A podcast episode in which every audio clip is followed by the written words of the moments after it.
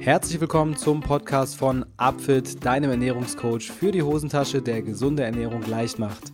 100% individuelle Ernährungspläne für dein persönliches Ziel per Smartphone-App. Tausende haben bereits ihre Erfolgsgeschichte mit Upfit geschrieben, auch Topathleten und Ernährungsberater vertrauen auf unser Know-how. Warum das so ist? Schau es dir am besten selbst an unter www.upfit.de. Wenn ihr, liebe Hörer, ein persönliches Ziel habt, das ihr gerne erreichen möchtet, sei es nun Abnehmen, Muskelaufbau oder auch eine gesunde Ernährung, dann versucht es doch mal mit einem Plan von Upfit. Mit dem Code SUPERLECKER bekommt ihr 10% auf euren Ernährungsplan im letzten Schritt des Warenkorbs. Und jetzt geht's los mit dem Podcast. Guten Tag, liebe Apfidis, zur nächsten Folge vom Apfit Podcast Nummer 56 dieses Mal. Und als Leichtathlet ist es mir eine ganz besondere Ehre, Pamela Pam Bam Dudkewitz in meinem Podcast heute zu Gast zu haben. Ich werde mit ihr über ihren persönlichen Lebensweg sprechen, denn Sie ist heute eine der erfolgreichsten deutschen Leichtathletinnen, aber sie hat einen entscheidenden Twist in ihrem Leben gehabt. Sie hatte mehrere Verletzungen und wie sie damit umgegangen ist, was sie geändert hat und was das mit Ernährung zu tun hat, das erfahrt ihr natürlich alles in meinem Gespräch mit Pamela. Sie hat auch einen eigenen, sehr spannenden Podcast, den ihr euch mal anhören könnt. Sprechstunde Uncut mit ihrem Ehemann und Physiotherapeuten Mike Emmerich. Lohnt sich auf jeden Fall da mal reinzuhören. Die Info dazu bekommt ihr natürlich wieder in den Show Notes unter upfit.de slash podcast.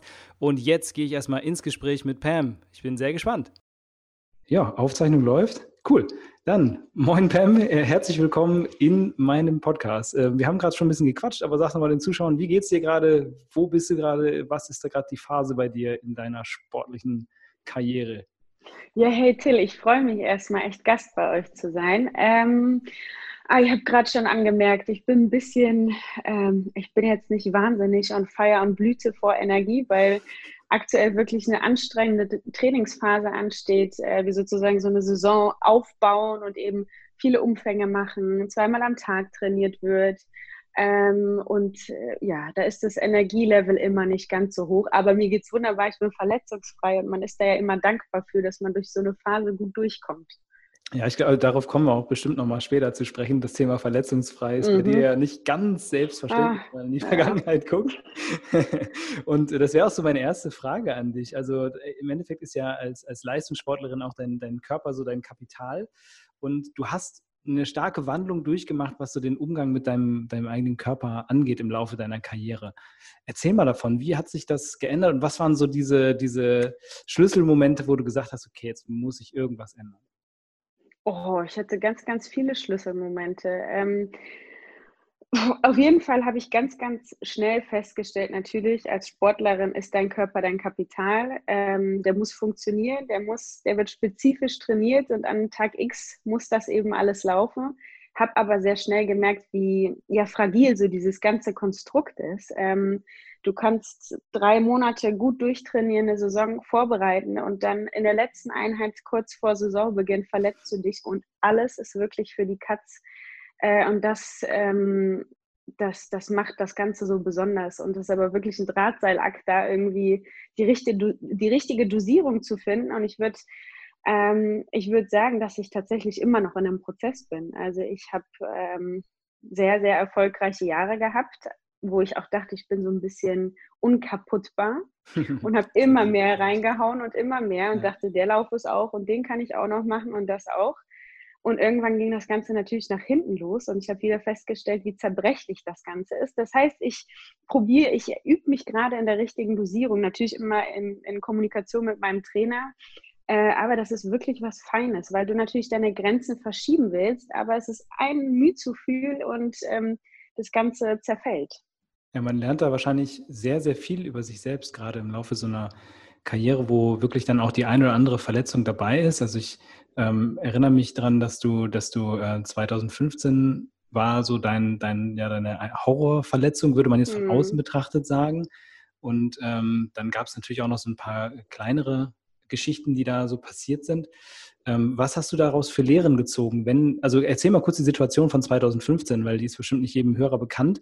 Und das ist auch, ich finde, das ist eine richtig fiese Geschichte, wenn man das so hört. Also ist es eigentlich es wahnsinnig skurril und ich werde auch jedes Mal gefragt, wie ich das hinbekommen habe. Ähm, ich war gerade, äh, 2015 war so ein Moment, wo ich äh, mich, wo ich noch so einen kleinen Leistungssprung gemacht habe und äh, in der Saison eine EM-Norm gelaufen bin für die Halle. Also bei einer Europameisterschaft für Deutschland hätte an den Start gehen können und dann hatten wir die deutsche Meisterschaft in Karlsruhe und es waren eben Hallenmeisterschaften. Das heißt, wir haben ja, die Rundbahn sind 20 Met äh, 200 Meter und in der Mitte äh, gibt es eine 60 Meter Bahn und man läuft ja, wenn man durchs Ziel läuft, eben diese 200 Meter Kurve hoch. Ähm, ja, dann kam der Finallauf, mit dem ich auch super happy bin, ähm, habe mich gefreut, bin ins Ziel gelaufen oder durch die Ziellinie und bin an dieser Kante, also sozusagen diesen Übergang von dieser 200 Meter Bahn mit dem rechten Fuß umgeknickt und wollte mich mit dem linken in die Matte, die dann schon zum Aufprall kam, äh, auch da irgendwie retten und bin mit dem nochmal umgeknickt und habe wirklich alle möglichen Bänder, die es gibt, an diesen Füßen habe ich mir gerissen. Der rechte, da waren sogar Innen- und Außenbänder noch mit dabei. Der linke war ein bisschen äh, weniger, äh, weniger schlimm verletzt, aber in Summe natürlich so ein Moment, wo ich dachte, mein Gott, Glück und Pech kann nicht näher beieinander liegen. Ähm, aber im Rückblick würde ich sagen, der Moment, äh, der es mir ermöglicht hat, ähm, ganz viel zu überdenken und neu, neu zu gestalten. Ja, das war ein Jahr, in dem du, du hast gerade schon gesagt, und auch einen Leistungssprung gemacht hast. Und ähm, im Endeffekt, man kann sich das ja vorstellen bei, bei jemandem, der untrainiert ist und irgendwie, sag ich mal, jetzt irgendwie tollpatschig eine Treppe runterstolpert oder so, da hat man irgendwie das Gefühl, okay, das, das kann schon mal passieren. Und dann sieht man so einen, sag ich mal, einen mhm. tatsächlich Hochleistungskörper, muss man ja einfach sagen. Du bist in dem Moment ähm, deutsche Meisterin auch geworden und mit einer top Nee, bin ich nicht, oder? aber nee, da bin ich nicht deutsche Meisterin, ich war auf dem Podium. Ich weiß ehrlich okay. gesagt nicht, ob ich, ich glaube Vize. Meisterin bin ich geworden. Genau. Ja, okay, aber, aber die Zeit war, glaube ich, sehr schnell, ne? Auch mit ja, genau. das, oder so. Genau, das ja. war dann eben auch die EM-Norm wieder. Ja, also ja. eigentlich, eigentlich super äh, krass leistungsfähiger Körper und dann passiert sowas. Und was hat das bei dir angestoßen? Was hast du dann daraus gemacht für dich aus dieser Zeit, wo du gesagt hast, okay, jetzt bin beide Beine äh, oder beide Füße im Eimer. Mhm. Was hast du damit angestellt? Na, um ehrlich zu sein, erstmal gar nicht ähm, gar nicht äh, gut, muss man sagen, weil ich habe es dann natürlich, ich glaube, so ist auch jeder Sportler, ich habe dann einfach alles probiert, um ganz, ganz schnell wieder auf die Bahn zu kommen. Also es war klar, die EM kann ich nicht mehr laufen, die wäre, glaube ich, in zwei Wochen äh, gewesen, also zwei Wochen danach. Die äh, war abgehakt, aber wir haben ja eben eine Sommersaison, die wenige Monate später startet. Und ich habe mich, um ehrlich zu sein, nicht richtig in therapeutische Hände begeben. Das war so eine lose äh, Geschichte ähm, und hatte dann so, so Schienen an den Füßen und habe recht schnell wirklich wieder Hürdenläufe gemacht. Ich habe wahnsinnig viel Ibuprofen genommen. Im Rückblick, denk, also wirklich alles, was man falsch machen kann. Ich war ganz, ganz rigoros meinem Körper gegenüber. Einfach dieser, dieser falsche Ehrgeiz an der Stelle war einfach riesig. Ähm, mhm. Und dann war es so, dass ich mich sozusagen kurz ähm, schon vorbereitet habe auf die Sommersaison, die anstand. Und der Körper ist in, natürlich in einer maximalen Disbalance, wenn die Füße nicht richtig funktionieren. Dann kann das da oben, das ist natürlich eine, eine Kette, unser Körper. Ja, richtig. äh, und dann hat es an einer anderen Stelle geknallt. Ich glaube, ich habe mir dabei bei einer Bewegung das Becken so ein bisschen verwrungen und den Muskel, ähm, äh, ich weiß nicht, ob da ein bisschen was angerissen war, aber auf jeden Fall war dann klar, also jetzt finito und das war auch so ein bisschen wachrütteln. Jetzt musst du dich auch mal ähm, mach das Ganze mal professioneller, du musst dich da, also so funktioniert es nicht. Und es war für mich die Möglichkeit, weil ich bis dahin ähm, den, immer den Weg gesucht habe, irgendwie einen adäquaten Körper für meinen Sport zu haben, weil ich hatte einfach zu viel passive Masse, also Fettmasse, die ich immer sozusagen mit mir mitschleppen musste. Und ich hatte dann mal Zeit, aus diesem Hamsterrad so einen Schritt rauszutreten und mal zu neue Sachen zu probieren und ähm, mhm. wirklich auch mit Energie und ähm, vielleicht mal ein bisschen die Zweifel, weil ich hatte natürlich auch immer Angst, neue Sachen auszuprobieren, auch wenn sie immer gleich Hoffnung war. Also wahnsinnig viele ambivalente Gefühle in der Hinsicht, einfach mal äh, Zeit, ein bisschen was zu hinterfragen und zu ändern. Cool. Und was war sozusagen das, das Ergebnis von deiner Suche? Du hast ja ähm, in der Zeit die, eine Ernährungsumstellung dann auch begonnen, ähm, die ein relativ äh, krasses Ergebnis hat, wenn man sich, wie gesagt, vorstellt, okay, wir, haben, wir reden hier von einer Leistungssportlerin und jeder, der schon mal versucht hat, ein paar Kilos zu verlieren, weiß, wie hart das sein kann. Mhm. Und äh, du hast in der Zeit 10 Kilo runter, äh, also 10 Kilo abgenommen. Und ähm, welche, was hat dich dahin geführt? Wie bist du dahin gekommen? Boah, Also ich müsste sozusagen harte einen kurzen, Frage. harte Frage und deswegen müsste ich, glaube ich, nochmal noch mal kurz ein paar Schritte in die Vergangenheit ja, zurückgehen. Erzähl einen Schwank aus deiner Jugend. Äh, genau, und wirklich tatsächlich einen Schwank aus meiner Jugend, weil ähm, ich da wirklich, oh Gott, ich müsste sicherlich fünf bis sieben, acht Jahre einfach auf der Suche war. Und ähm, ich komme eigentlich aus Hessen, äh, habe hab da auch sozusagen die Liebe zur Leichtathletik entdeckt. Aber in Nordrhein-Westfalen, bei uns in Wattenscheid, gibt es einfach einen wahnsinnig guten Olympiastützpunkt, mhm. wo man das ganze Paket bekommt. Das heißt, ich bin so in meiner, in der Blüte meiner Entwicklung, auch Pubertät, das ist ja klar, da passiert auch viel hormonell bei der Frau äh, in dem Alter äh, bin ich ins Sportinternat gezogen und war dann plötzlich natürlich auch auf das Essen des Internats angewiesen, auf das Mensaessen. Äh, und ähm, auch morgens, mittags, abends und habe gemerkt, mein Körper verändert sich. Ähm, also ich nehme zu, habe nicht richtig Kontrolle. Weil, mhm. Also ich, ich konnte es nicht kontrollieren. Ich wusste nicht, was tut mir gut, was nicht. Aber irgendwie äh, fühle ich mich nicht wohl. Wir haben knappe Klamotten in der Leichtathletik an. Äh, mein, ich wurde eher von außen auch darauf hingewiesen, dass, ähm, dass ich doch mal abnehmen sollte, dass das zu viel ist, aber eben mit dem, mit dem Weg äh, allein gelassen. Also es gab keinen Lösungsvorschlag dafür. Naja, und da war so der Anfang des Suchens. Also das heißt, mir wurde mitgeteilt, so du wiegst zu viel für deine, für deine Sportart, du brauchst ein adäquates Gewicht, änder was. Naja, Wie alt warst du da? Also ungefähr? Ähm, da war ich um die 18, 17, mhm. 18. Okay. Ähm, und das muss man vielleicht auch dazu sagen, für Außenstehende. Also ich glaube, in der Schule hätte niemals jemand gesagt, äh, ich wiege zu viel oder ich bin, äh, ne? aber in der Leichtathletik, wir haben, mhm. wir haben knappe Klamotten an, du siehst wirklich jedes Gramm. Das sind athletische Körper, es geht um Höchstleistungen. Ne? Also das, das, das muss man einfach unterscheiden. So. Absolut. Das ist und, nicht normal, sagen wir mal. Genau, ja, na klar. Ja.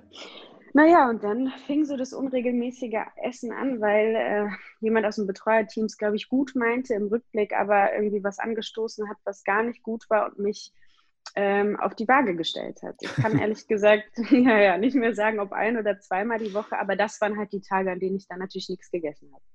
Du willst dann wenig okay. wiegen, trinkst wenig, isst wenig. Und das war so der Anfang des unregelmäßigen Essens.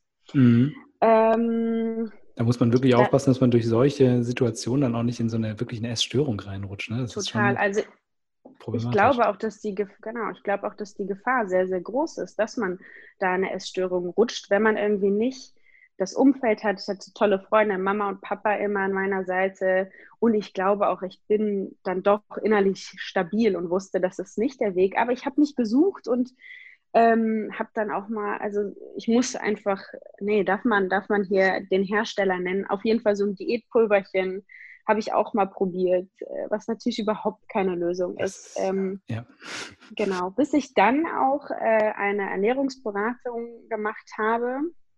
Ein, da habe ich einen, einen Jahresplan bekommen, der individuell auf mich abgestimmt äh, werden sollte vom Ernährungsberater des Deutschen Leichtathletikverbandes wo ich jetzt im Rückblick sage, also ich war in einem riesengroßen Kaloriendefizit über mhm. ein Jahr. Ich glaube, es waren so um die 1500 Kalorien. Wow. Total wenig Spaß am Essen, wenig Genuss, einfach nur wirklich reduziertes Essen mit. Und das finde ich ist auch was, was ich äh, gelernt habe und niemals in der Form nochmal machen würde, mit einem Cheat Day am Ende der Woche. Ja, oh Gott. Und wenn du, ja, und wenn du sechs Tage in der Woche wirklich maximal reduziert warst und ich bin sehr ehrgeizig. Ich bin irgendwie auch zu Disziplin erzogen worden durch den Sport. Mhm. Ich habe mich da wirklich akribisch dran gehalten. Aber meine Gedanken, meine Freude war natürlich auf Tag sieben, ist ja ganz logisch, wo ich endlich mal was mit Genuss essen konnte. Das heißt, dieser Tag wurde durchgeplant. Es war nicht ja. ein Cheat Mail, es war der ganze Tag Ach, Scheiße essen im Rückblick. Ja. Und es war auch noch nicht mal also ich bin gar kein Fan vom. Jetzt würde ich nie auf die Idee kommen, den ganzen Tag irgendwie Kekse zu essen oder ähm, weiß ich nicht, po äh, ne, Pommes esse ich gar nicht so gern, aber irgendeinen Quatsch den ja, ganzen so, Tag so über Eisbecher zu essen. Oder was genau, sowas, ne? genau. Ne? Ja, aber das war so ein, ich habe da so einen wahnsinnig großen Genussdefizit gehabt, ja. ne, dass ich dann einfach äh, es mir geholt habe. Also im, im Rückblick war das, ging das natürlich total nach hinten los und damit verbunden auch immer wahnsinnige Zweifel. Warum mhm. funktioniert mein Körper nicht? Ich habe keine Kontrolle über meinen Körper. Ich fühle mich nicht wohl. ähm, ja, Zweifel und Stress waren dann irgendwie dauerhaft äh, an meiner Seite.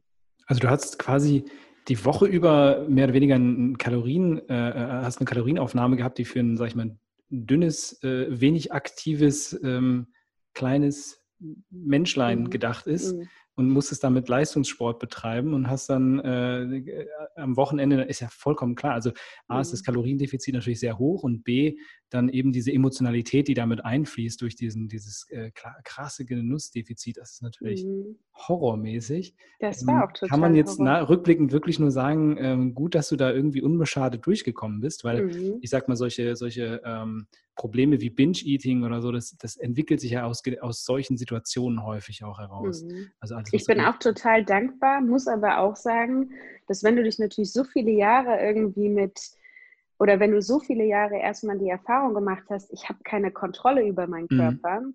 ich kann dem nicht vertrauen, irgendwas scheint in dem nicht fun zu funktionieren, dann bleibt das natürlich. Also mittlerweile ja. habe ich eine Struktur, ich habe seit fünf Jahren stabiles Gewicht und ich lerne wieder zu vertrauen, aber ich würde lügen, wenn ich sagen würde, ah, das, das ist Vergangenheit und da ist jetzt irgendwie gar nichts mehr in mir. Also ich habe immer noch Momente, in denen ich unruhig werde, zum Beispiel, wenn ich, ich komme jetzt gerade aus einer Off-Season, das bedeutet, ähm, vier Wochen im Jahr äh, wird dann einfach mal entspannt und keinen Sport gemacht. Und ich genieße das dann auch wirklich, keinen Sport mhm. zu machen.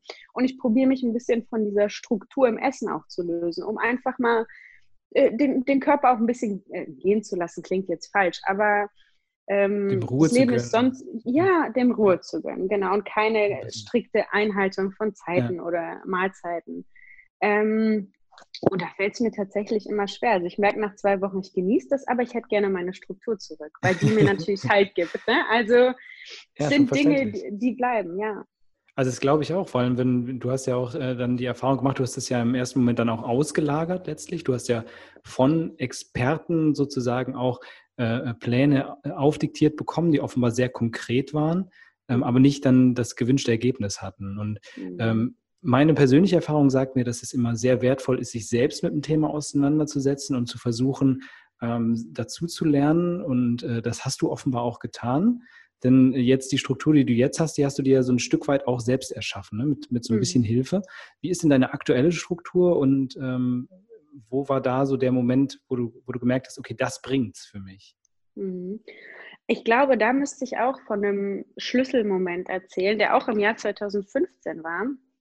Äh, zu der Zeit war es so, dass ich nach diesen individuell, in, an, das muss man tatsächlich in großen Anführungszeichen setzen, diesen individuellen Ernährungsplan gab, bin ich an einen anderen Coach gekommen, äh, der auch bei unserem Olympiastützpunkt war, ähm, der so ein bisschen dachte, oh Gott, wir müssen dich aus diesem Defizit holen und äh, sozusagen deinen Stoffwechsel immer schön hochhalten. Und das heißt, ich mhm. bin dann von diesen drei wirklich geringen Mahlzeiten auf drei größere Mahlzeiten mit Zwischenmahlzeiten, auf die ich oft gar keine Lust hatte. Aber ne, die Idee war, halt dein, dein, dein Stoffwechsel, deine Prozesse hoch. Ähm, und ich glaube, das war genau das Gegenteil, also auch nicht gut. Ähm, ja. Ich habe dann, als 2015 diese Bänder gerissen war, ich dann diesen Muskel gerissen hatte und eben viel Zeit hatte, um die neue Saison aufzubauen und erstmal zu pausieren, ähm, habe ich gedacht, okay, jetzt lasse ich mich erstmal durchchecken. Ich hatte wirklich die Hoffnung, dass ich vielleicht hormonell vielleicht ist irgendwas mit der Schilddrüse, also vielleicht funktioniert wirklich etwas nicht in ja, meinem Körper. Ja. Und ähm, der Manager unseres Vereins hat mir dann so einen zweitägigen Krankenhausaufenthalt organisiert, in dem ich wirklich von oben bis unten durchgecheckt wurde. Und am nächsten Morgen des zweiten Tages kam dann die Ärztin rein und hat gesagt, Frau Dudkiewicz, herzlichen Glückwunsch, Sie sind kerngesund. Äh, und ich glaube, sie hat in meinem Gesicht gesehen, dass ich tatsächlich über so ein positives, über so einen positiven Bericht nicht gerade zufrieden bin. Ja, ja. Ähm, und ähm, hat, hat sich dann für meine Geschichte interessiert und hat gesagt, ah, okay, ich glaube, ich hätte da jemanden. Sie hat, ähm, sie hat gemeinsam studiert mit einem ehemaligen Schwimmer, äh, der, der mit dem Marc Warnecke, genau, der jetzt auch Nahrungsergänzungsmittel macht, äh, mit einem Ernährungswissenschaftler ähm, eben auch eng zusammenarbeitet. Ähm, und er, sie würde mir gerne seine Nummer geben. Da war ich natürlich total happy, weil ich, ich hatte ja immer irgendwelche Strohhalme. Ich war ja immer auf der Suche nach Strohhalmen, die mich irgendwie weiterbringen könnten. Ähm, und dann bin ich da hingefahren und habe auch ihm aktuell, habe ihm erzählt, wie ich mich aktuell ernähre, was so meine Geschichte ist. Und er saß da mit seinem Ernährungsberater.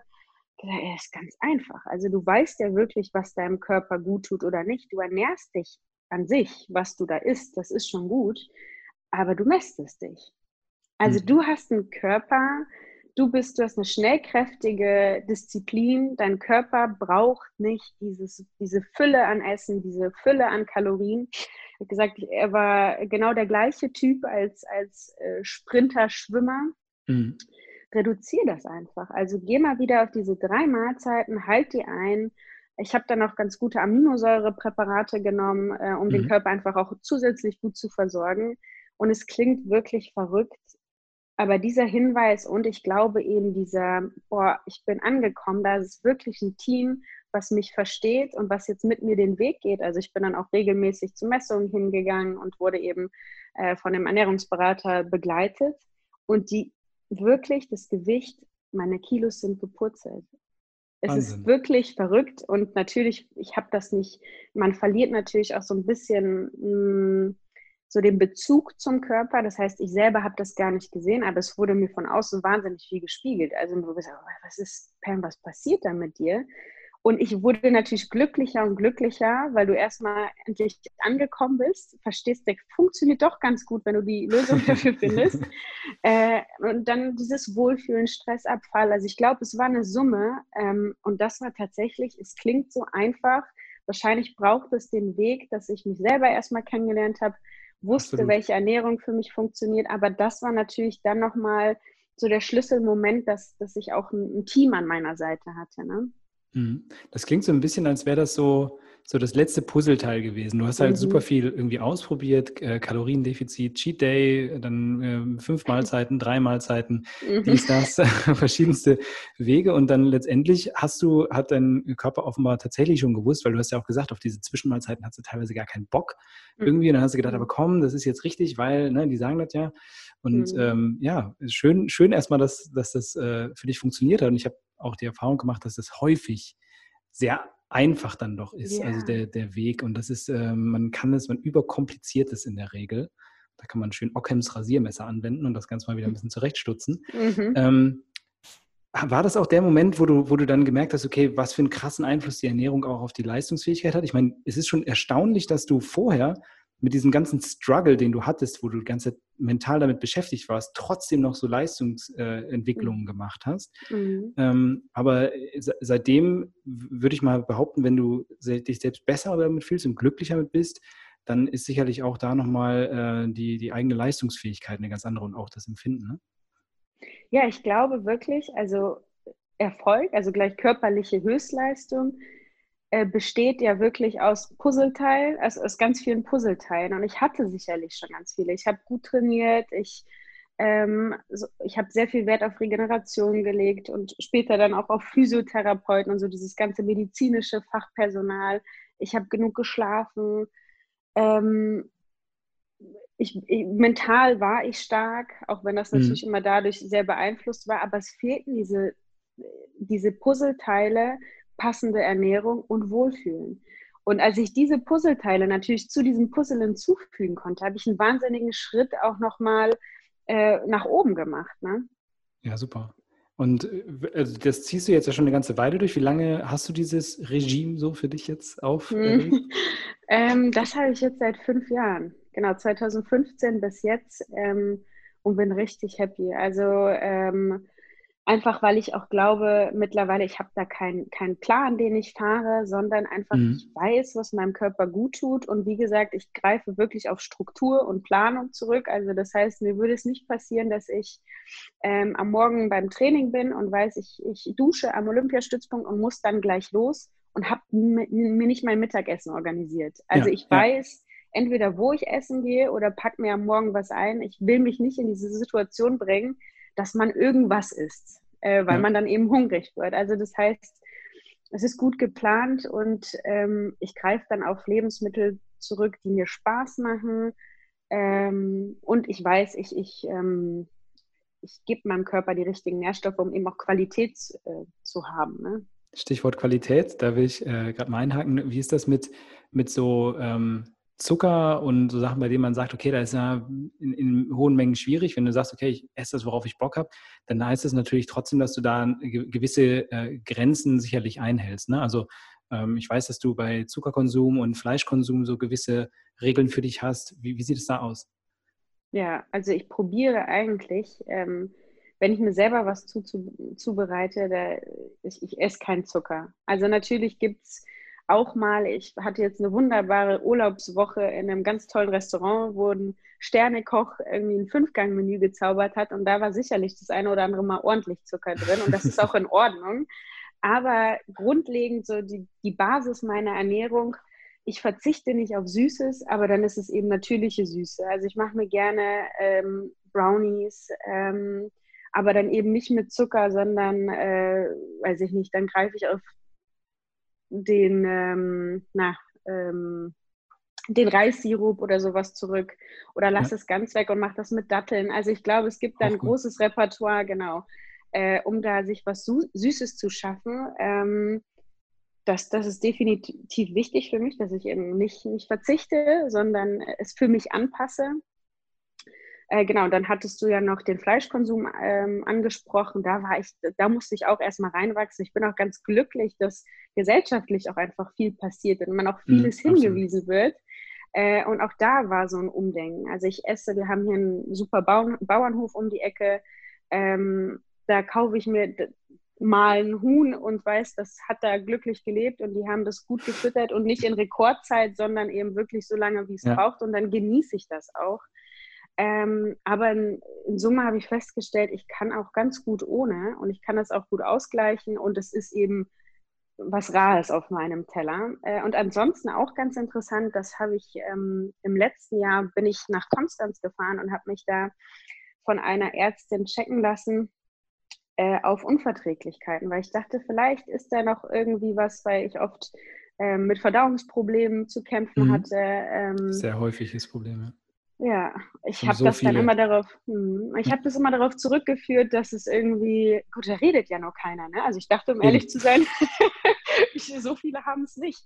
Ähm, aber genau, ich dachte das zurückgeführt, mein Gott, ich habe mich einfach über Jahre nicht ganz ähm, gut ernährt oder hab, war immer auf der Suche, es war immer mit Stress verbunden. Ich dachte irgendwie, vielleicht komme ich da nochmal weiter. Und äh, da kam raus, dass ich das Casein, also Milchprotein, mhm. nicht vertrage.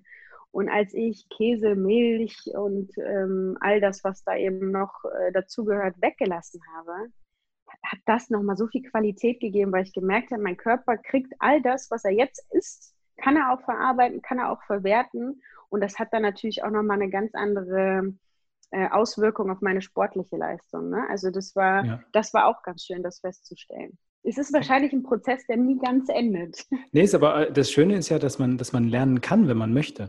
Und das, es, mhm. es gibt mhm. ja viele Menschen, die nehmen so einen, einen Zustand des, äh, mit einer, keine Ahnung, wie du jetzt gerade sagst, da ist nochmal ein Punkt gewesen, hast gemerkt, ja, Verdauung, vielleicht gucke ich da nochmal. Mhm. Und viele nehmen das einfach als gegeben oder als normal hin. Ja, das ist halt bei mir so. Und ähm, mhm. da wird mhm. dann gar nicht weiter nachgefragt. Und das äh, ist natürlich total smart, gerade auch wenn der Körper auch das eigene Kapital mehr oder weniger ist da dann auch zu schauen, woran liegt es und was kann ich ändern und was kann ich tun. Und ähm, ich will jetzt nochmal auf ein Zitat von dir eingehen, was du, was du in dem, ich glaube, in dem vom DLV bei diesem Du bist, was du isst, äh, hast mhm. du es, glaube ich, genannt. Ich bin mir nicht ganz sicher. Ähm, und zwar, dass du oftmals doch noch mehr Hunger hast, als du denn eigentlich isst. Also es ist jetzt ähm, zwar so, dass du ein gutes, gutes äh, Pattern für dich gefunden hast, womit du klarkommst, aber du sagst schon noch, okay, ich könnte manchmal auch noch mehr essen.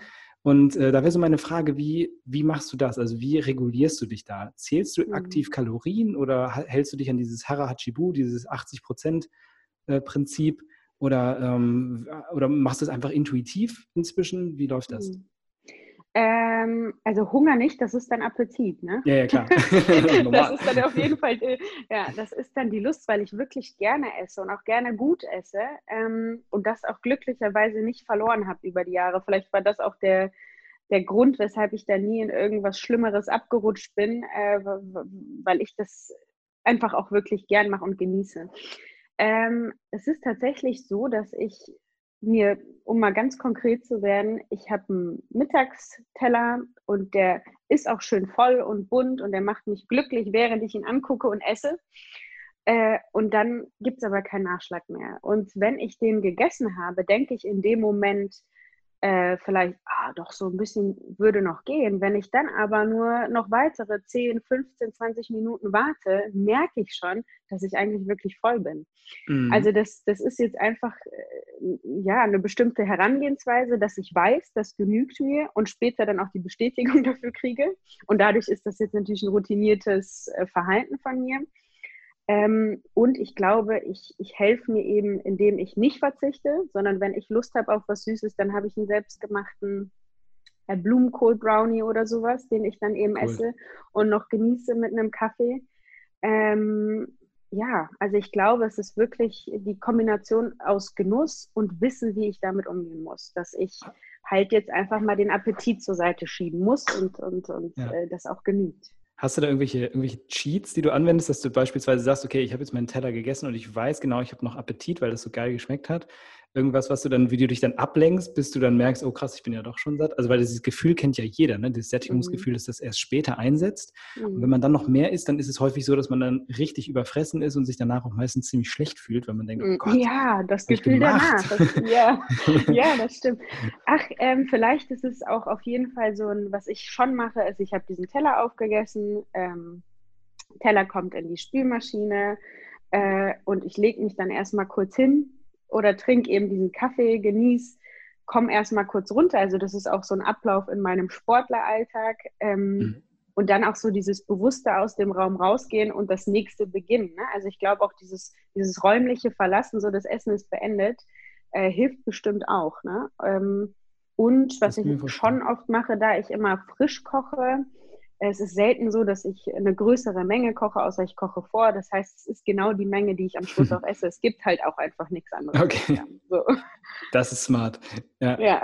Es funktioniert natürlich nicht, wenn man sich tatsächlich was vorkocht, aber dann, äh, ja, das ist äh, in der Dann Situation könnte aber genau das gleiche Prinzip, Prinzip walten, dass man sagt, okay, ich packe mir das schon in meine Dose und lasse sie noch offen, dass es alles abkühlt und gehe dann eben aus dem Raum raus. Alles aus, in ja. der Küche ist gemacht und, und mache so Tagespunkt also, Nummer drei. So. A, räumliche Trennung, dann B, vielleicht auch die genüssliche Trennung, weil wenn man einen Kaffee mhm. mag wie du, dann, dann direkt mhm. einen Kaffee trinken, da ist ja auch dann ein anderer Geschmack direkt da. Und das passt dann ja vielleicht auch gar nicht mehr zu, mhm. was man vorgegessen hat. Mhm. Okay, das sind natürlich schon mal zwei gute Strategien, die man die Leute da draußen mitnehmen können für sich, weil ich glaube, mhm. das Problem haben wirklich, wirklich viele, dass man einfach so aus, mhm. aus äh, Appetit dann nochmal sagt, oh, ein bisschen, bisschen kleine, mhm. kleine äh, Nummer könnte ich doch hier nochmal reinsparen. Und vielleicht, wenn wir gerade so bei, bei Tipps sind, ähm, ich glaube auch dieses, wenn es irgendwie was ähm, Geselliges ist und man ist zu Hause und, und guckt einen Film und die Leute haben Lust auf oder haben sich irgendwie eine Pizza bestellt oder sonst mhm. was. Gut, da kann man sich jetzt mittlerweile auch gute Bowls immer mitbestellen. Aber oder es werden Chips gegessen. Ich glaube, es ist immer gut, eine Alternative zu haben. Also yep. blöd ist wirklich, wenn man sagt, oh nee, ich, ich esse nichts. Ja. Ich glaube, das ist dann auch wirklich wie eine Bestrafung für den Körper. Aber wenn du weißt, ich habe da irgendwie äh, noch Kichererbsen und kann die mir ein bisschen anrüsten mit ein paar schönen Gewürzen und habe dann auch was zum Snacken, ähm, ist das eben schon ganz Viel gut. Besser. Und im Zweifel ja, einfach besser. ein bisschen knackiges Gemüse aufschneiden, irgendwie ja. ein bisschen Nussmus tunken oder was. Da, da gibt es riesen, riesen Möglichkeiten, ja. ja. Ja, aber das ist auch, finde ich auch gut, weil dieses einfach dieses Verzichten, da, A, man fühlt sich dann schlecht damit. B, man wird häufig komisch angeguckt und die Leute denken mhm. sich dann, was ist, was ist denn da los? Komm, mach mhm. doch. Und mhm. das ist dann mhm. auch schwer, diesem sozialen Druck auch standzuhalten. Das ist ja auch ähm, in der Theorie einer der stärksten Rückfallfaktoren, ne, den, den, die es so gibt, dass man einfach sozial in so eine Situation reingerät, wo man mhm. das äh, macht. Ähm, das, ich finde, das ist gerade ein ganz guter Moment. Ich würde jetzt mal gerade die eine äh, Kategorie reinschmeißen in unser Gespräch und zwar äh, Tills Thesentest.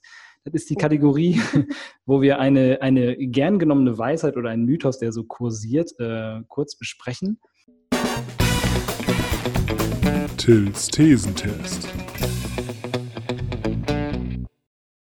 Und ähm, ich äh, habe da rausgesucht für, für heute ähm, wir haben das zwar schon so ein Stück weit beantwortet, aber ich komme gleich noch mit einem richtig, mit einem richtig krassen Fakt um die Ecke. Oh. Und zwar, und zwar ähm, ist das, äh, Leistungssportler können essen, was sie wollen, so viel wie die verbrennen. So, das hört man oh. tatsächlich sehr häufig und äh, die Menschen, viele Menschen glauben das auch und, und, glauben, man, man würde als, als Leistungssportler auch so gepampert, dass man ja eh alles, man kriegt alles erledigt und dann braucht man, dann kann man auch essen, was man will, weil man ja eh den ganzen Tag Sport macht. Erstmal deine Meinung dazu. Was würdest du sagen? Wie würdest du darauf reagieren, wenn dir jemand mittlerweile würde ich Mittlerweile würde ich wahrscheinlich müde lächeln, äh, weil ich das wirklich so häufig gehört habe und zu Beginn auch noch immer probiert habe zu erklären und mittlerweile es wirklich einfach dabei belasse, weil es wirklich anstrengend ist, weil tatsächlich das viele Leute denken. Ähm, ja. Aber natürlich, ich habe es eben, glaube ich, schon angedeutet, ich lebe vom Sprint. Ähm, ich lebe von dieser schnell zuckenden Muskulatur, von Explosivität, von Schnellkraft. Und natürlich im Aufbau, in dem ich mich jetzt gerade befinde, trainiere ich auch umfangreich, aber nicht so umfangreich, wie wenn ich unsere Läufer im Verein sehe, die ihre Runden in einem Tempo drehen und über eine zeitliche Distanz, dass ich mich frage, wie die das überhaupt schaffen. Die haben natürlich einen riesengroßen Kaloriebedarf, weil die natürlich am Abend noch mal auf dem Rad sind und morgens wahrscheinlich auch schon ein paar Kilometer gerannt sind. Ja. In meinem Fall ist das wirklich, brauche ich das in der Form nicht, wenn wir jetzt über die Menge erstmal sprechen. Ja, ja, ähm, und ähm, mein, ich, ich, ich, ich mal da immer so das Bild des, äh, des Löwens, weil es wirklich so ist. Also das heißt, der Löwe, der da in der Sonne liegt, seine Muskulatur wird gewärmt und wenn er dann auf Beutejagd geht, dann schießt er eben einmal los, maximal schnell und dann wird wieder entspannt. Und genau so kann man sich dann am Schluss in, ähm, in Vorbereitung auf eine Saison auch so ein Training vorstellen. Also es ja. ist maximale Muskelarbeit und wieder das Entspannen. Das heißt, sportartspezifisch muss ich essen. Die Menge ist auf jeden Fall deutlich geringer, aber die Qualität ist natürlich wichtig. Das heißt, ich esse proteinreich, ich esse bunt ist mir wirklich wichtig, also dass ich da einfach viel Buntes auf dem, Zim äh, auf dem, auf dem mhm. Teller habe. Ähm, gute Fette, ich esse gerne Nüsse, Kichererbsen, wie ich schon erwähnt habe, Süßkartoffeln finde ich klasse. Also es ist viel komplexer als diese frische Zutaten und es ist eben viel komplexer, als dieser Satz es sagt. Das wäre ja ziemlich einfach. Ja, voll. Ähm, dann, ja. Ich glaube, das ist im Verständnis der Menschen ist das halt so, die, die lesen dann einmal so einen Satz wie in einer Bild irgendwo, wo dann steht, dass die Athleten bei der Tour de France teilweise äh, Pasta-Partys mhm. feiern und dann irgendwie 7000 Kalorien zu sich nehmen und dann hat man das Gefühl, ja toll, äh, wenn ich Tour de France fahren würde, könnte ich das auch machen. Ja, so ja, ja, genau. Aber A, muss man erstmal die Arbeit äh, investieren, um auf das Level zu kommen und natürlich auch das Talent und das Glück haben. Und B ist es natürlich äh, so, äh, mein Spruch dazu ist immer, man, man tankt einen Ferrari ja auch nicht mit Sonnenblumenöl. Und äh, das um ist auf eben, die Qualität zu kommen, genau. Ja. Exakt. Und, und das, äh, ich glaube, dass das ähm, haben viele gar nicht so im Kopf, dass eben auch, dass die Leistungsfähigkeit massiv beeinflusst. Und jetzt kommt das große Aber, was ich schon angekündigt habe. Mhm. Und ähm, ich weiß nicht, ob das, ein, ob das ein Mythos ist oder ob das stimmt. Aber man sagt ja, dass der, dass der Usain Bolt ähm, während der Olympischen Spiele eigentlich quasi nur Chicken McNuggets gefuttert hat. Er hat das mal auf so einer Pressekonferenz, hat er das mal verkündet. Und ich glaube, die Zahl war, der hat so 200 Chicken McNuggets an einem Tag weggespachtelt. Wo man sich so denkt, ah, das ist ja es ist schon miese Qualität, mhm. das Essen. Und wir reden hier nicht von irgendwem, sondern von einem Weltrekordhalter über, über 100 Meter. Mhm. Und, ich ähm, glaube, hier, ich habe gerade einen Blitzgedanken. Nee, ich glaube ja, wirklich, dass jeder ähm, sozusagen zu seinem sportlichen Maximum auf einem anderen Weg kommt. Über einen ganz, ganz professionellen Weg. Das heißt, ich habe eine klare Struktur und einen klaren Plan, in, in was Schlaf, Ernährung, Training angeht welche, die über ihre, ihr großes Talent, bestimmt auch maximales Training, aber eben eine gewisse Form von Lockerheit kommen. Und wenn ich äh, mich in meinem Olympiastützpunkt umsehe, ich habe gerade von den Läufern schon erzählt, ähm, dann kenne ich auch ein paar Sprinterjungs, die da deutlich entspannter sind, was das Essen angeht und trotzdem eine Wahnsinnsmuskulatur haben und trotzdem total schnell sind. Also ich glaube, auch da gibt es wirklich feine Unterschiede, was so den, ja, dieses Puzzle-Erfolg ist. Mhm. Ähm, da gehört Ernährung dazu, aber ich glaube, wenn die anderen noch größer gewichtet sind, individuell angepasst, dann kann es gut sein, dass Usain Bolt wirklich diese vielen Chicken Nuggets sich da reingefuttert hat und im nächsten Moment Olympiasieger geworden ist. Alles möglich. da muss man sich aber natürlich auch die Frage stellen, was hätte er vielleicht erreichen können, wenn er den Faktor ja. Ernährung vielleicht noch mehr fokussiert hätte und da vielleicht doch äh, ein bisschen anders gearbeitet hätte in dem Bereich.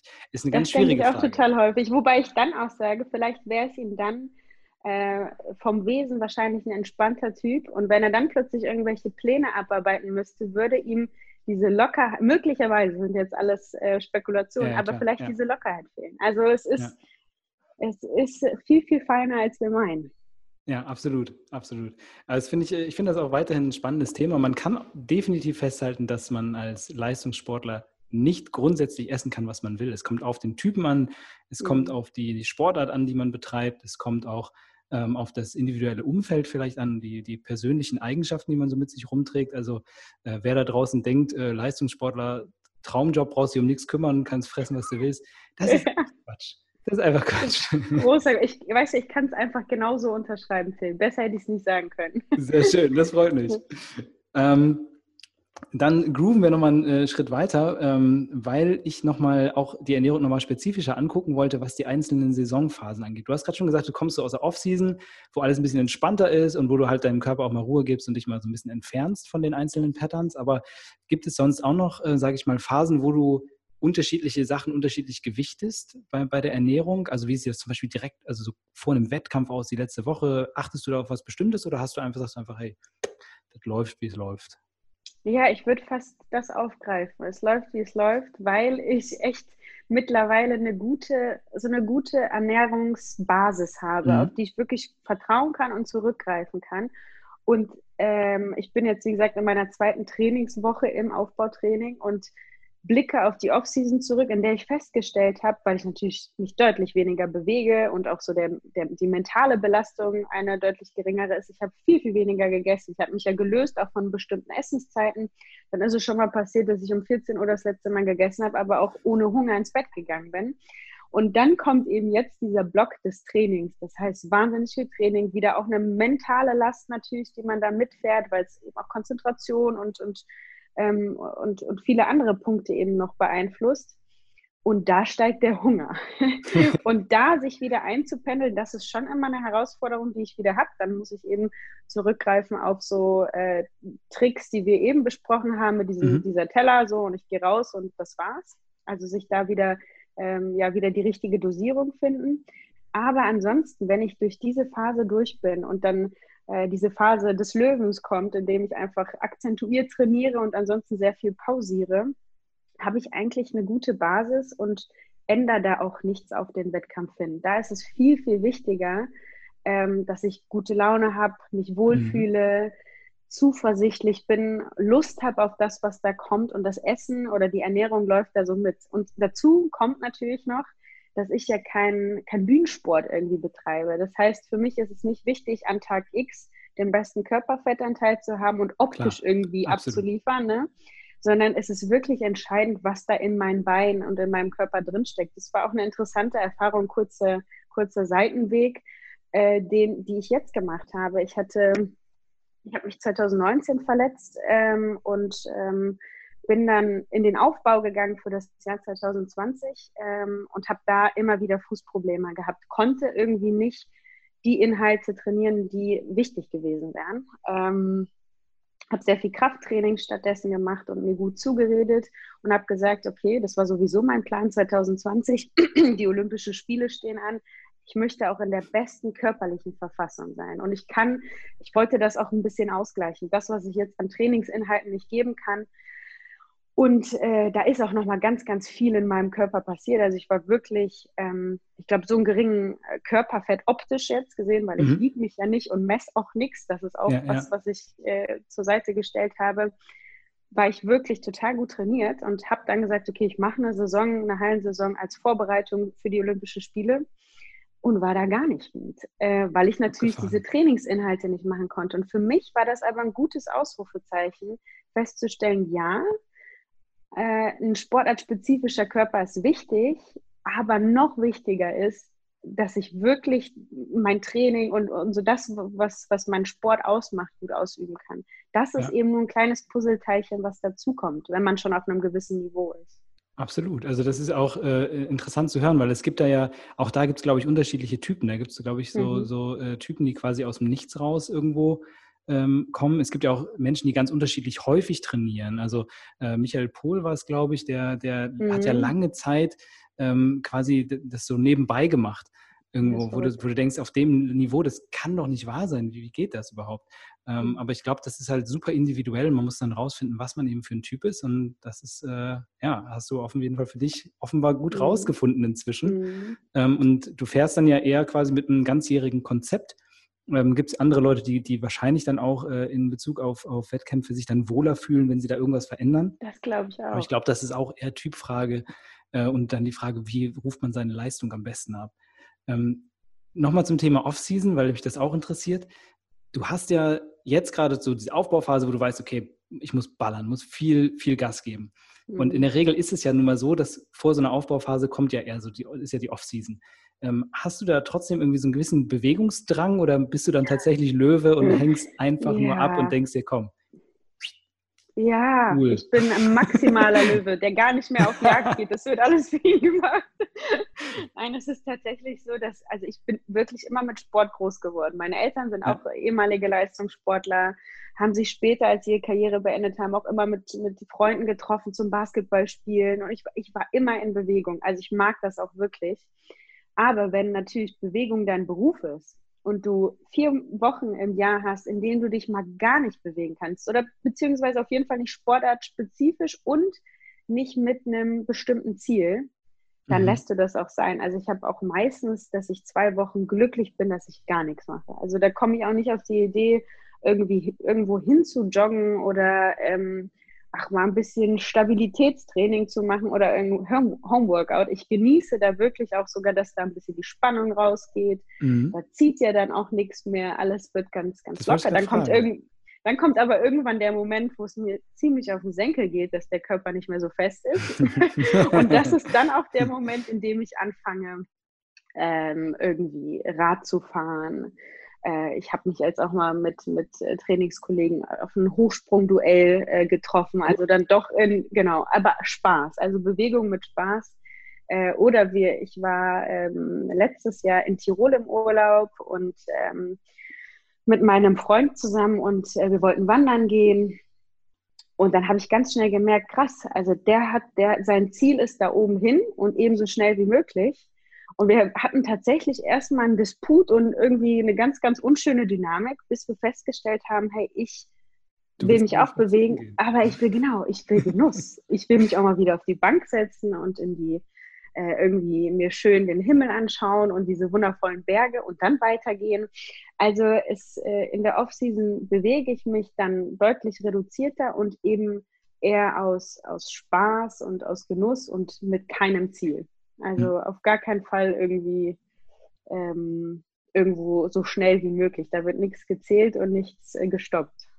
Hast du noch das Gefühl, du brauchst das, also dass der Körper sich danach auch wieder besser anfühlt, wenn du dann die zwei Wochen Total. quasi rumgeslackt hast?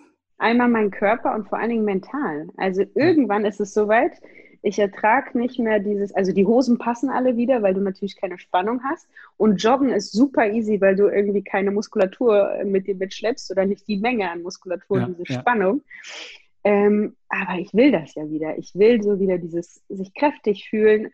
Und das ist immer für mich ein super Zeichen, dass es wieder losgehen kann, wenn es mich wieder zum OSP, äh, zum Olympiastützpunkt zieht und ich denke, ja, ich will wieder mit meiner Gruppe losstarten. Also ich glaube, diese Phase ist einfach mental und, und körperlich total wichtig.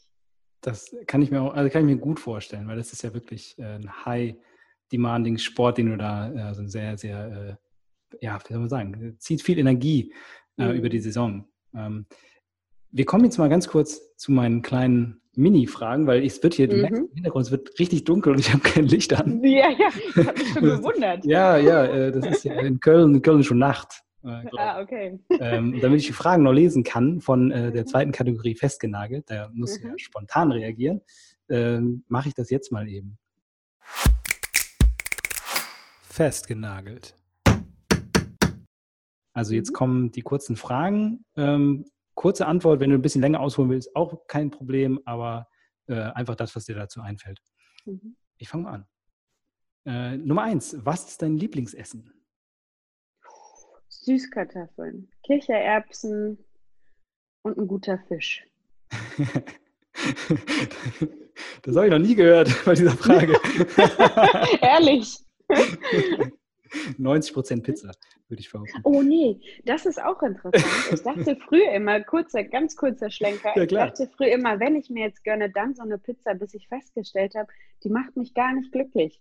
Während Krass. ich sie esse, vielleicht minimal, aber im Nachgang fühle ich mich einfach nicht gut. Also Pizza würde ich tatsächlich, nee.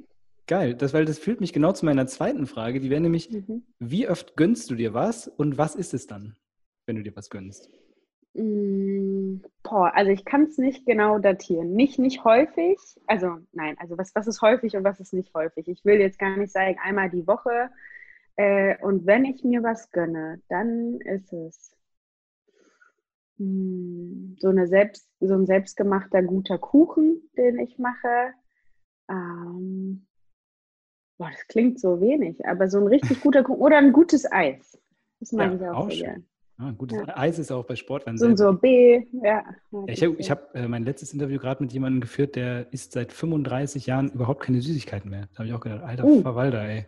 Das und ich heftig. glaube, dann, aber dann verlierst du wahrscheinlich auch die, also dann Irgendwann du dich dann wahrscheinlich, genau. Ja. Ja. ja. das ist ja immer so, der, der Süchtige braucht ja immer seinen, seinen Stoff. Mhm. Und mhm. Äh, ja, solange man da immer ein bisschen anfüttert, dieser süße Geschmack, dann ist das natürlich immer da, auch der Wunsch.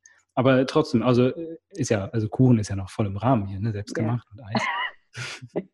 äh, nächste Frage, wie groß ist so dein Wohlfühlgewichtsbereich? Also wie viel, wie viel Schwankung ist noch okay und wo sagst du dann, äh, stopp, ich wiege ja nicht, ne? Ich wiege mich ja nicht mehr, Stimmt. da ich ja wirklich ungute Erfahrungen hatte.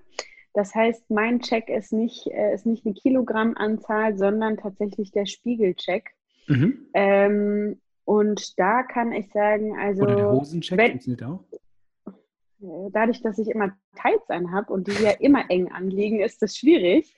Ähm, aber und Jeanshosen trage ich im Aufbautraining schon gar nicht. Da bin ich ja nur sportlich unterwegs. Ähm, das heißt, es ist wirklich, wenn ich sehe, dass die Muskulatur, die seitliche Bauchmuskulatur schon gar nicht mehr zu sehen ist, dann weiß ich, ah, jetzt könnte ich okay. mal wieder ein bisschen Acht geben. Ja, so hat jeder so seine Checks. Cool. Ja. Aber das ist ja, sehr, sehr gut. Ähm, was für Ziele hast du abseits vom Sport? Oh, boah, das ist interessant. Also jetzt, um ehrlich zu sein, jetzt ist 100 Prozent meiner Energie in diesem Sport und das ist so ein Privileg. Es gibt, es ist nur jetzt möglich, dass ich dieses Leben lebe. Und später würde ich gerne irgendwie was machen, wo ich, ähm, wo ich meine Erfahrung, die ich jetzt gemacht habe, mein Netzwerk, was ich jetzt gemacht habe und vielleicht auch was so, so ein paar Lücken, die ich entdeckt habe im Leistungssport, die würde ich, denen würde ich gerne nachgehen und die vielleicht füllen. Cool. Ja, da gibt es einige Lücken. Also ich bin auch so ein bisschen mit der mhm. sportpsychologischen Richtung vertraut. Und auch da, ist, da gibt es noch, ja, ja, ja, gibt's noch viel zu tun. Ja, da gibt es noch viel, genau. was man machen kann. Ähm, was würdest du deinem Ich von vor zehn Jahren raten? Oh, ähm, bleib dran. Alles wichtige Erfahrung äh, und alles wird gut. Es ist einfach ein Prozess. Nichts kommt mit Fingerschnipsen und da bin ich auch meinen Eltern ganz dankbar die mir auch immer gesagt haben, das ist logisch. Es geht nicht immer nur easy, du läufst bergab, äh, also ne, es ist, das Laufen fällt leicht, sondern du musst mal einen Seitenweg gehen, mal werden dir Steine in den Weg geworfen, dann ist die Hürde mal wieder höher. Ähm, und das würde ich meinem zehn Jahre jüngeren Ich einfach nochmal noch mal deutlich machen. Cool. Geduld, Geduld, Geduld. Dranbleiben. Ja. Sehr schön. Ähm, wo möchtest du in zehn Jahren stehen? naja, das, da würde ich gerne das aufgreifen, was ich äh, zuvor gesagt habe. Also vielleicht irgendwie gerade irgendwas im Sport ähm, minimal an einem Rädchen optimieren in meinem Rahmen. Und ansonsten würde ich gerne glücklich und zufrieden auf diese sportliche Karriere zurückblicken, selber Familie ähm, haben und ähm, einfach äh, ja, glücklich sein. Ist, glaube ich, immer so ein, so ein Ziel. Einfach Schön. zufrieden. Ja. ja, sehr schön. Ähm, zwei habe ich noch. Das erste ist, ähm, wo habe ich es? Da, wer sind deine größten Vorbilder? Das finde ich auch interessant. Hast du überhaupt welche? Oder sagst also du, ich habe ganz, ich hab ganz viele Leute, die mich inspirieren. Ich gucke total gerne Talkshows.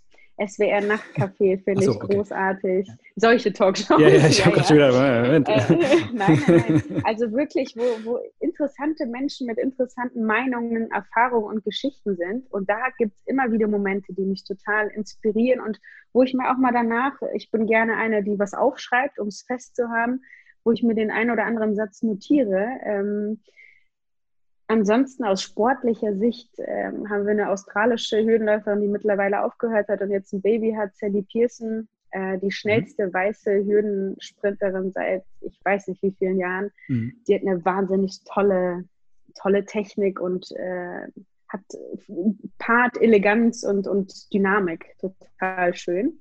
Das heißt, da blicke ich sportlich manchmal drauf, aber ansonsten ist es, glaube ich, alltäglich. So die okay. Inspiration und die Vorbilder. Ja, also eher, ja, ist ja auch schön. Ne? Man kann sich ja von vielen Sachen inspirieren lassen. Es muss, mhm. ja jetzt, muss ja nicht festgelegt sein. Mhm. Ähm, letzte Frage aus der Kategorie. Welche Sportarten würdest du gerne mal ausprobieren, wenn die Leichtathletik-Karriere vorbei ist?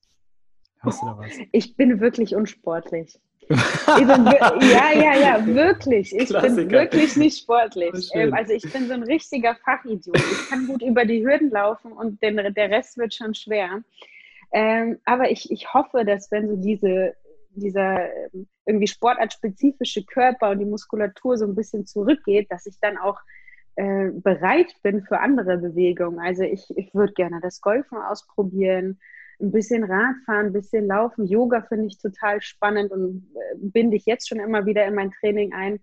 Aber ich glaube, so exzessiv äh, und so wirklich zeitaufwendig werde ich mich äh, später nicht bewegen glaube ich. Okay. Das sage ich jetzt und dann wird ja, ja, die. Spannung aus der Muskulatur raus und ich bin im Fitnessstudio. Ich genau. Ja, ich bin, ich bin, ich bin gespannt. Äh, da können wir uns, können wir uns in zehn Jahren noch unterhalten. Ja, total gerne. Mal gucken, äh, vielleicht bist du ja noch aktiv, wer weiß.